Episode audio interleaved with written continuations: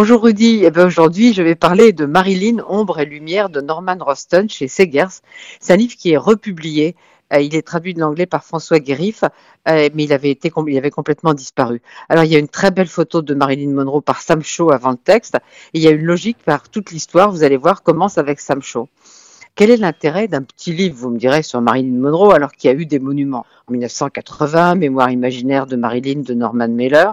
En 2000, Blonde de Joyce Carol Oates, presque 1000 pages.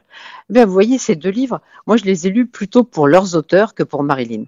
Et le livre de Norman Ruston est très différent. C'est un récit sur les sept dernières années de la vie de Marilyn, ce qui les a rapprochés, c'était que Norman Roston, qu'on connaît assez peu en France parce qu'il est très peu traduit, il est essentiellement poète, et que Marilyn non seulement aimait la poésie, vous le savez, mais en écrivait, et n'osait la montrer à personne, sauf à Roston.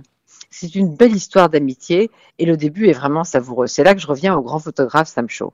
C'était un ami de Roston. Un jour de 1955, il l'appelle. Il pleut sur New York. Vous savez, les fortes pluies comme on en connaît là-bas. Il lui dit qu'il est tout près de chez lui et lui demande de venir s'abriter. Il est avec une jeune femme tout aussi trempée que lui, sans doute un modèle. Il dit son prénom, Roston ne le comprend pas. La fille s'assied, elle commence à lire un livre qui est sur la table, s'appelle Songs of Patricia. Et Roston lui dit que c'est un livre de poèmes qu'il a écrit pour sa fille.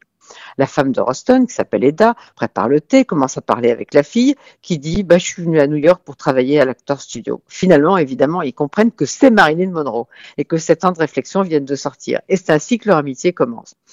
Mais Roston, c'est très intéressant parce qu'il l'observe avec beaucoup de subtilité et en l'accompagnant, il l'accompagne ici et là, à la plage. Ça. Il mesure l'angoisse que peut donner la célébrité. Ça me fait peur, tous ces gens que je ne connais pas, dit Marilyn. Ils sont parfois si émotifs. Je veux dire, s'ils vous aiment tant sans vous connaître, ils peuvent de la même façon vous haïr. Le cœur de leur relation, c'est bien sûr la poésie. Elle fait ça en amateur. Mais dit Roston, elle comprenait avec l'instinct d'un poète que la poésie menait au cœur des choses. C'est un livre que je trouve très émouvant parce qu'il parle aussi du quotidien, il parle des talents de cuisinière de Marilyn, il parle de ses amours, Arthur Miller bien sûr, mais aussi Yves Montand, dont Roston dit il a fait que la que traverser sa vie, mais ça a été une tempête. C'est vraiment un plaisir de lire ce petit livre, Marilyn, Ombre et Lumière.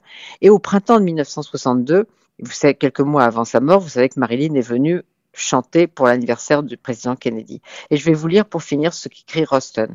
Sa voix était basse, enrouée, lancinante. Ce n'était pas celle d'une chanteuse, mais celle d'une femme mûre qui a souffert et atteint l'épuisement de ses forces. C'était l'année de sa mort et l'homme pour lequel elle chantait serait lui-même assassiné peu de mois après son suicide. Vous voyez, c'est un bien beau livre, c'est chez, chez Segers et puis c'est très bien de l'avoir réédité. Allez-y.